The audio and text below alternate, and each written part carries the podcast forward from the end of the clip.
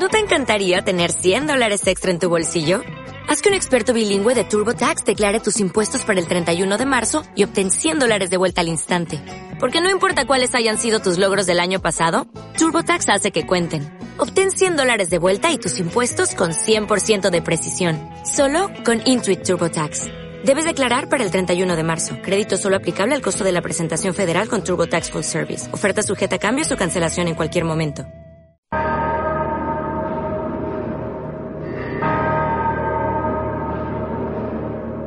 Cada final es el inicio de algo nuevo. Terminar y volver a empezar.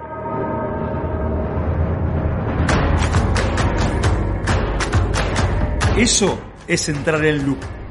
Soy Daniel Campomenosi. Yo soy Javier Barnes. Y esto Es Loop Positivo.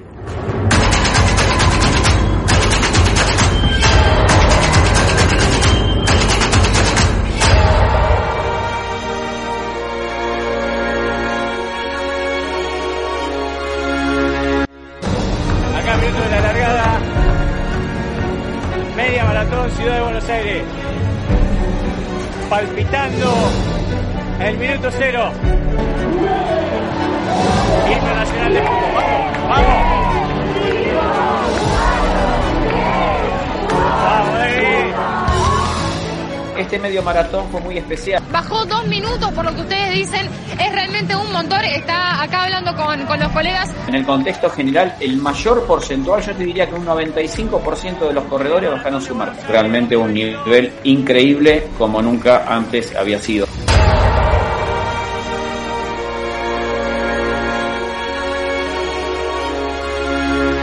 Bienvenidos a un nuevo episodio de Loop Positivo. Vamos a hablar del medio maratón de Buenos Aires. El medio maratón de los Buenos Aires es una de las carreras más populares de Argentina y de Sudamérica. Congregó a 20.539 corredores. Esos fueron los que terminaron, pero se inscribieron casi 22.000 personas. Y en un día realmente ideal para correr y para bajar marcas.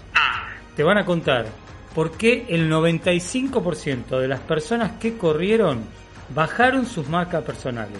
Y ve, Porque hay una historia muy particular. En un mundo en guerra, ella corrió con la bandera de su país Es ucraniana. y nos cuenta su historia. Pero primero lo primero. ¿Por qué todo el mundo bajó su marca en el medio maratón de Buenos Aires? ¿Habrá influido el clima? ¿Habremos tenido mejores atletas? Jorge Basilico, entrenador de entrenador.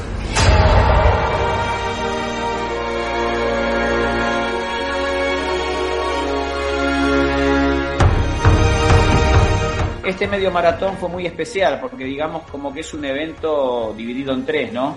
Está el abierto para todo aquel atleta que no corría el campeonato nacional o el campeonato sudamericano, el nacional y el sudamericano. Y en el caso del abierto, eh, yo me ocupaba de eso.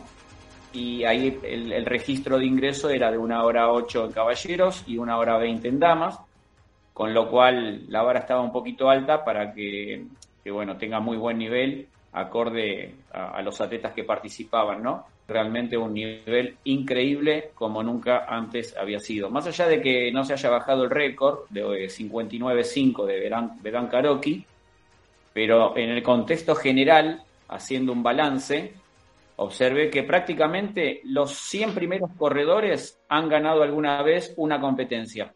¿Qué hace que este circuito y qué ha tenido de especial el día en el que se corrió para que esta posibilidad se dé? Bueno, bien decías de la gente que vos conocés que ha bajado marca, pero en el contexto general, el mayor porcentual, yo te diría que un 95% de los corredores bajaron su marca. Creo que hay di- diferentes factores que ayudaron muchísimo a, que se logre un contexto general de grandes resultados. Primero el clima, así como está la, la película la Tormenta Perfecta, eh, bueno, esto fue la carrera perfecta. No había viento, 8 grados, un nivel técnico excelente y grupos, pelotones para trabajar en equipo y gran compromiso y preparación de todos los atletas. Una prueba muy esperada, inclusive hay muchos corredores invirtieron eh, mucho dinero para poder ir a entrenar a la altura y llegar en óptimas condiciones y, y bueno, se vio reflejado en los resultados, ¿no? Ahora, Jorge, eh, este medio maratón históricamente se corrió en el mes de septiembre. Eh, ¿Esto Sí. eh, puede haber ayudado que se haya corrido en agosto, un mes antes? Digo por el, Sí, el yo tema, el tema que- climático, a- a- a- al, al margen de que justo ese día se dieron ciertas condiciones. Sí, ustedes recordarán también que en La Pampa el año pasado tocó un día de tormenta torrencial donde los atletas tuvieron que correr con el agua hasta los tobillos y un atleta como Diana Ocampo no, no pudo realizar la, la marca ¿no? que, que ella esperaba para los Juegos. Y, y bueno, y ahora se dio un, un duelo de amigas, digo yo, porque realmente son dos profesionales, tanto Diana Ocampo como Florencia Borelli, tan dedicadas y tan profesionales que se están metiendo, yo digo, eh, ahí cercano a la elite mundial, porque las marcas que han hecho, las dos bajaron el récord sudamericano de la distancia. O sea, Diana no tiene el récord porque le ganó a Borelli, pero las dos entraron a diferencia de unos segundos y, y fue muy, muy linda carrera y, y- y un registro Bueno, esto impresionante. quiero ¿no? marcar. Su mejor marca en la media maratón de Buenos Aires era 1 hora 11.57, No, que la hizo en minutos. 2017. Este era el récord argentino. Bajó dos minutos, por lo que ustedes dicen, es realmente un montón. Flor Borelli, en, en lo que viene de este año, ella es marplatense, tiene 29 años, para quienes no la conocen, ¿no? Siguen y siguen pasando caras felices abajo del arco. Que una.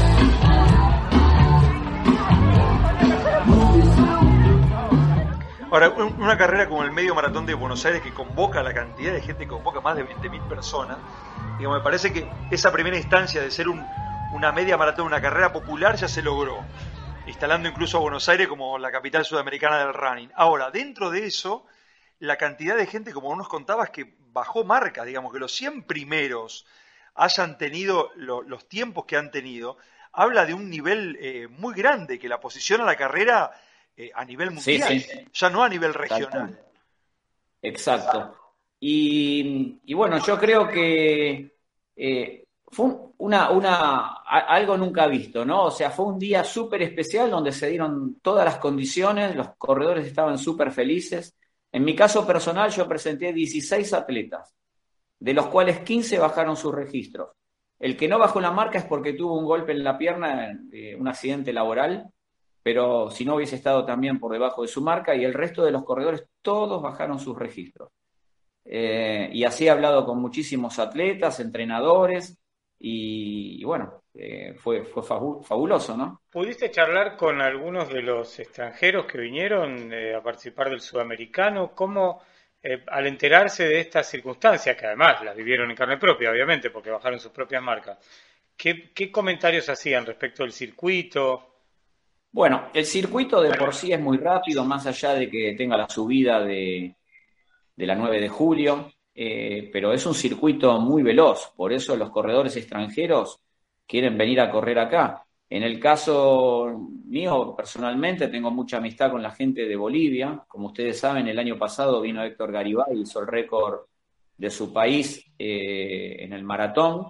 Eh, y, este año vino Jocelyn Camargo, que es la recordista de, con dos horas, eh, una hora 14, y en esta oportunidad hizo una hora 12.45, si mal no recuerdo, y volvió a hacer el récord de, de su país, ¿no?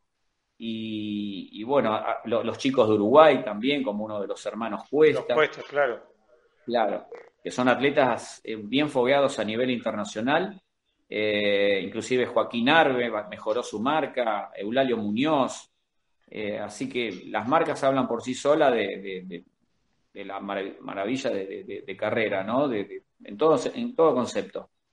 Sí, yo creo que también ya la posiciona, si bien está posicionada la carrera, ya pensando en la próxima edición, digamos, esto eh, rápidamente lo- los atletas lo se comenta y se sabe eh, lo rápido que está el circuito, lo bien que se puede correr acá y lo bien que les ha ido a todos, digamos. A futuro también eh, aventuro, digamos, una, una, una carrera que, que va a traer mucho más gente aún, digo de, eso- digo de la elite, ¿no? ¿En eso cómo lo ubicás, Jorge, vos, el circuito de Mira, yo creo, yo creo que eh, trabajando con buena antelación y solicitando a la World Athletics, se podría llegar a hacer un campeonato mundial y, ver marcas extraordinarias.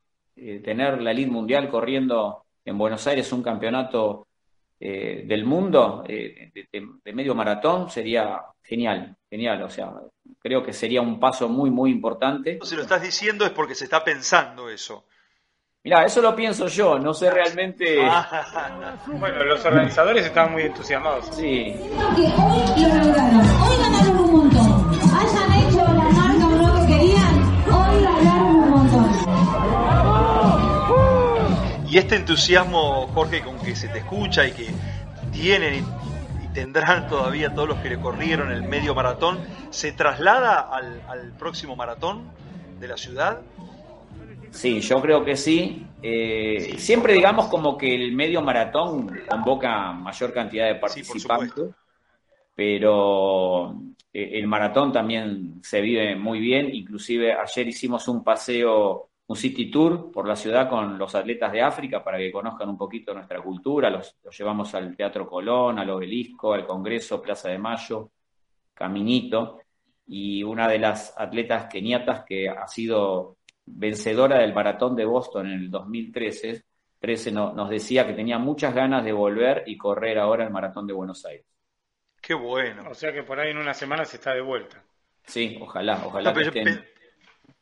Pe- pensaba en esto de que muchos, muchos atletas, este, el, el paso previo para, para el maratón es el medio maratón, de hecho está puesto en el calendario un mes Sí. antes, y teniendo en cuenta también, digo, porque no es una cosa menor para mí que se haya corrido eh, más a la- a- a- hacia esta zona el, el- el- el día del maratón, digo, en vez de que sea en octubre, va a ser en septiembre. Eh, eso puede llegar a ser que también tengamos un día ideal y, y que tengamos un gran maratón. Sí, tal cual. Ojalá que, que se den las condiciones como, como estuvieron el domingo para, para que otra vez podamos disfrutar de un espectáculo tan lindo y que se registren buenas marcas en la distancia. Eh, Jorge, si tuvieras que decirle al corredor popular eh, cuál es el beneficio de eh, preparar el circuito de Buenos Aires para el año que viene. El corredor popular que no solo vive en Argentina, que vive en el exterior y que incluso frente a, bueno, las este, facilidades que genera la diferencia de cambio, del tipo de cambio, peso dólar, está pensando en ir a correr o en venir a correr un maratón a Buenos Aires o una carrera popular a Buenos Aires. ¿Qué, qué, qué se le puede decir al corredor popular de esto que pasó el domingo? Mira, yo creo que es muy motivacional porque de por sí toda la gente que, que gusta de correr también gusta de hacer un, un buen tiempo y superarse. Y, al ver la clasificación de Buenos Aires, eh, es impresionante ver la- las marcas y, la llegada de pelotones uno tras otro con, con unos registros muy lindos y que inclusive en el nivel de los populares también se van a encontrar con mucha gente para correr acompañados. Eh, y, a su vez poder disfrutar también de, lo que es todo el contexto de la, de la ciudad, ¿no? Tenemos cosas muy lindas para, para visitar y bueno, aprovecharlo como una mi- mini vacación también. Eh, eh, es muy, muy interesante estar en Buenos Aires, correr una carrera y también hacer un poco de, turismo, ¿no? Y, y conocer, y por qué no también hacer amistades. Eh, a nosotros nos ha pasado de, de gente que ha venido a correr el maratón de Buenos Aires, que nos ha contactado por preguntas nada más a través de un mail y terminamos siendo amigos. Eh, lo, lo que hace el deporte es increíble, ¿no? Eh, nosotros le hemos dado una mano con Adriana a una gente de Ecuador que venía a correr, le organizamos el viaje para que conozcan las cataratas, eh, y mi hija después viajó a Ecuador y fue hospedada en sus casas. Es, es Maravilloso. ¿no? Eh, es una cosa muy, muy linda, es recíproca, y el corredor siempre es muy abierto. Eh, nosotros siempre hemos recibido atletas en, nuestra casa también, y, bueno, venimos del palo del atletismo, lo hemos mamado de, desde chico, hemos viajado por todo el mundo. Y, y bueno, felices de poder seguir ahora en esta actividad desde otro lado, entrenando atletas y trabajando en los eventos. Jorge, gracias por, por la charla, como siempre un placer charlar un rato contigo y que nos puedas devolver, bueno, esta mirada que resultaba imprescindible frente a lo que había pasado en el medio maratón de Buenos Aires. Un abrazo grande.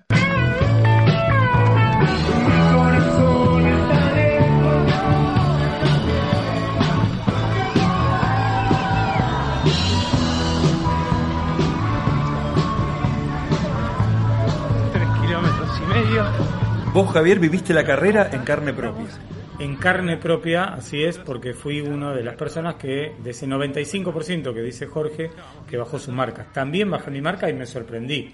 porque no estaba entrenando para esta carrera, estaba entrenando para otra dentro de un tiempo en la montaña. Y es lo que le pasó a la mayoría de los atletas. Una carrera que te empujaba, hacía que vos corrieras liviano, tranquilo. Si ibas a buen ritmo, lo podías sostener. Yo creo que eso le pasó a casi todo el mundo. Fue una carrera realmente extraordinaria que eh, se ubica, como decía Jorge, y como piensan sus organizadores, entre los mejores circuitos del mundo. Está realmente para eh, ser un circuito a considerarse para un mundial de medio maratón o de maratón, como, como, como ya lo ha mencionado Jorge y como lo mencionan también sus organizadores. Veremos a dónde va. Los amigos de Latinoamérica, si no corrieron el circuito de Buenos Aires, pues que vengan. Porque venga el año que viene, por supuesto, que los esperamos. Y también, como contábamos, eh, miles de corredores, miles de historias. Nosotros elegimos una para contar. Una historia que eh, tiene que ver mucho con la guerra, porque es una atleta que eh, ya no está en Ucrania, pero que es ucraniana de origen y que hace unos poquitos años que está acá y que tiene toda su familia en el frente de batalla. Dasha Fedchenko se llama ella y vamos a conocer su historia.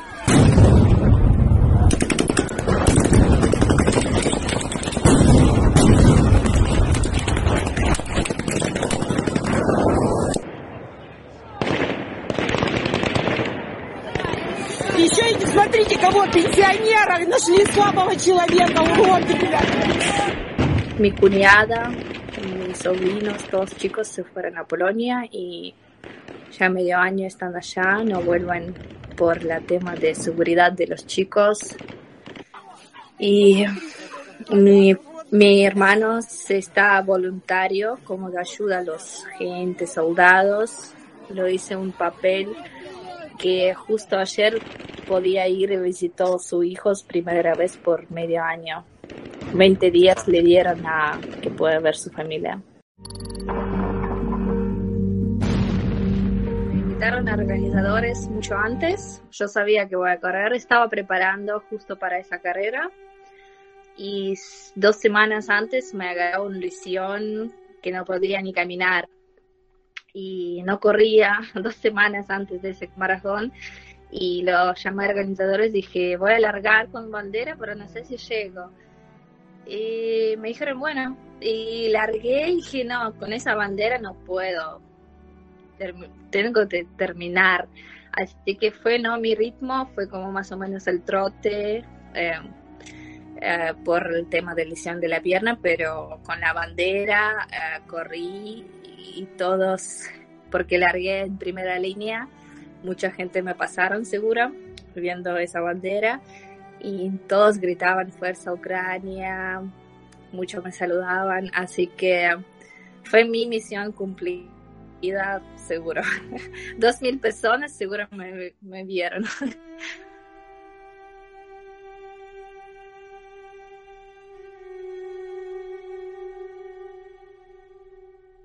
cuando lo puse bandera no me dolió nada de la pierna y yo sentía algo como un señal, tipo, wow, porque estaba con lesión muy fuerte. Y yo dije, bueno, voy a correr y sentía re como, no sé, como hay que necesito hablar un poco, eh, hacer como gente no se olvidan. Eh, porque la guerra hoy es medio, medio año, seis meses, y guerra sigue. Eh, ahora ya no, mundo está olvidando, un poco se olvidan de eso, pero tengo mi, mi primo que está en la línea, primera línea, peleándose ahora, y me cuenta las cosas que está pasando, es una tristeza. Así que guerra sigue, terror sigue. Eh, es triste.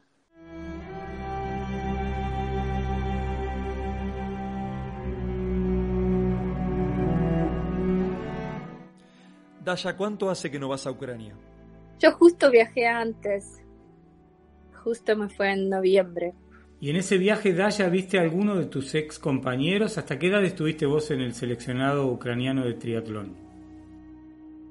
Estuve eh, en hasta 18 años como juventud y después como fue el, eh, reserva de elección más para más grande las chicas. Bueno, entraba en top 5 mejores ucranianas.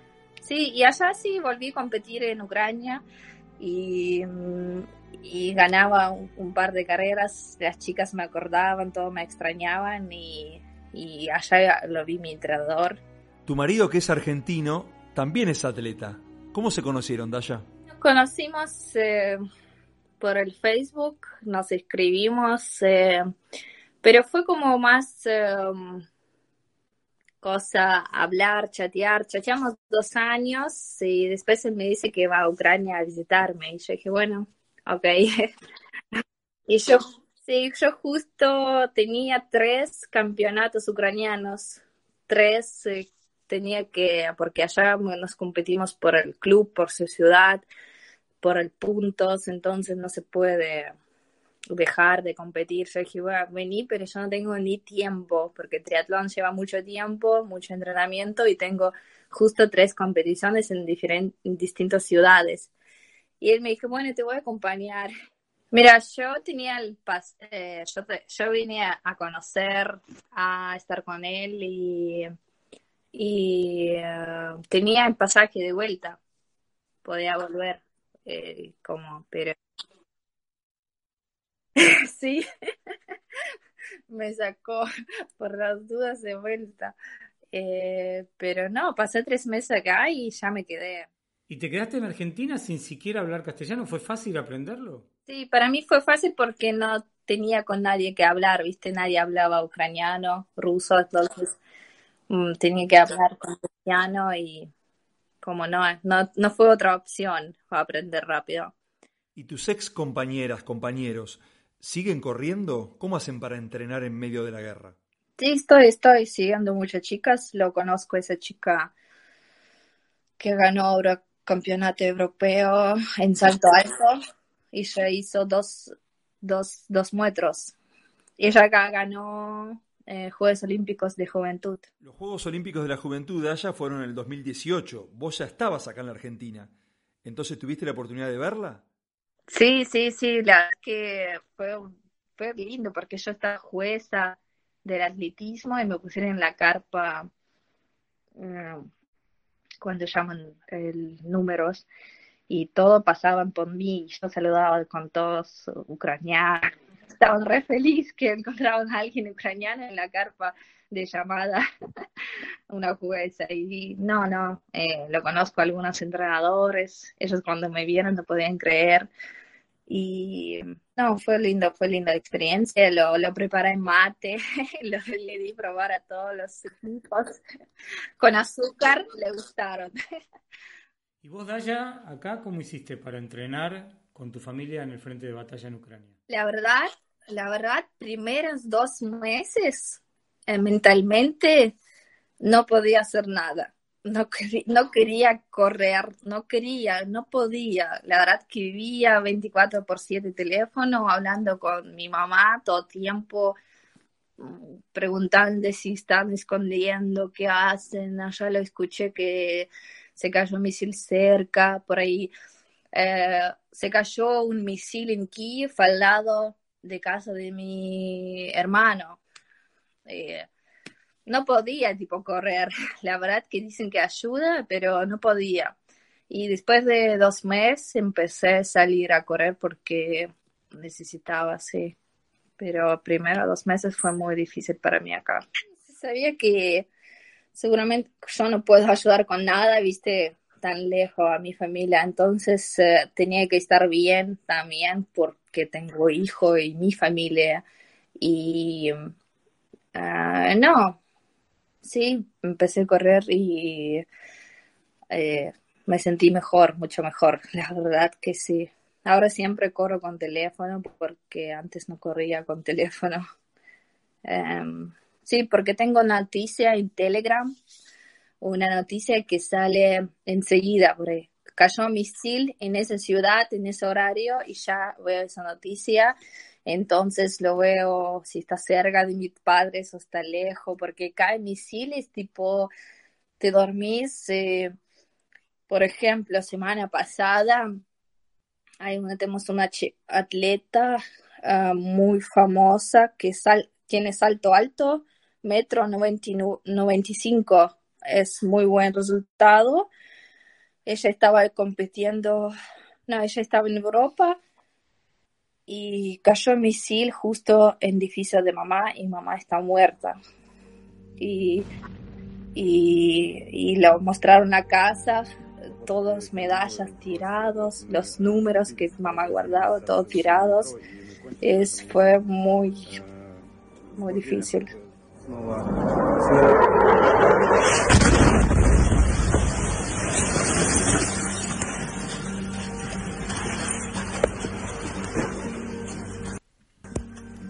En este momento, Daya, en medio de la guerra, mientras la guerra sucede, ¿en dónde entrenan los atletas ucranianos? Mira, los chicos um, que nivel así uh, grande, los presidentes ucranianos, este atletas famosos y nivel grande, el primer día lo firmó que ellos tienen que salir, entrenar y competir y mostrar nuestra bandera por el mundo. Eso más que pueden ayudar ahora. Eh, y otros, eh, muchos decidieron, eh, por ahí gen- gente también elite, pero no tan nivel como el mundial, pero elite también, muchos decidieron ir a la guerra. Entonces, para entrenar en Ucrania, mm, yo creo que es imposible porque una chica vino a entrenar a Ucrania después de Europa porque quería visitar a su mamá y ella mostró video que corre y se escucha sirenas y no sé cómo se puede entrenar así. Creo que es difícil. Daya, ¿qué le dirías a los corredores o a las personas en general que escuchan este podcast que no han pasado por una situación de guerra y que se rinden por ahí ante la adversidad de la coyuntura de la vida cotidiana? Yo después de la guerra, la verdad que no, no estuve allá, pero la verdad que sentía dolor, me parece como todos ucranianos. Yo dije ahora que hay que disfrutar cada día, cada momento, no quejarse de la nada porque vivimos con el cielo lindo, con el sol, no en búnkeres, todos vivos y hay que disfrutar y correr y disfrutar la vida porque la verdad que ahora nos mostraron que que se puede hacer recorta la Y vida. yo te miro y mi rabia te toca cuando grito sin usar la boca y mi furia se come a la gente porque muerde aunque no tenga dientes. El dolor no me causa problemas, hoy los dolores recitan poemas. El mundo me los como sin plato, el miedo a mí me limpia los zapatos, el fuego lo derretió y las pesadillas no duermen porque piensan en mí. Hoy puedo ver lo que el otro no vio y los pongo a rezar aunque no crean en Dios. Hoy las lágrimas lloran antes de morir y a los libros de historia los pongo a escribir que le tiemblen las piernas al planeta Tierra. Hoy yo vine a ganar y estoy hecho de guerra. Disfrutar de ese pedacito de cielo que tenemos arriba, vivir la vida pleno. Ese es el consejo de Daya. Exactamente, vivir cada instante como si fuese el último. El último eh, instante en una carrera es el instante más emocionante, ¿no? Cuando uno cruza eh, la meta, cuando cruza el arco de llegada.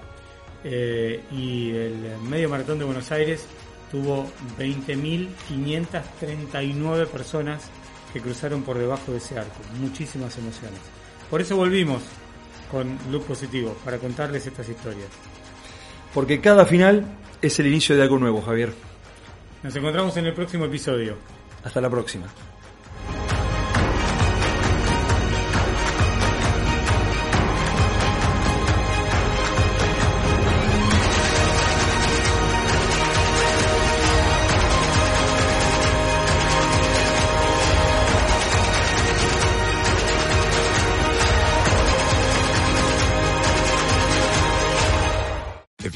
401k, you're not getting the most for retirement. Wait, what? Add a Robinhood IRA on top, then they'll boost it by 3%. You can do that? And if you transfer in any retirement account, you get 3% on top of that. Is there a limit to the match? No limit. Robinhood Gold gets you the biggest contribution match of any IRA on the market. Sign up for Robinhood Gold at Robinhood.com slash boost by April 30th. Subscription fees apply. Investing involves risk. 3% match requires gold for one year from first match. Must keep IRA for five years. Match on transfers subject to additional terms and conditions. Robinhood Financial LLC member SIPC.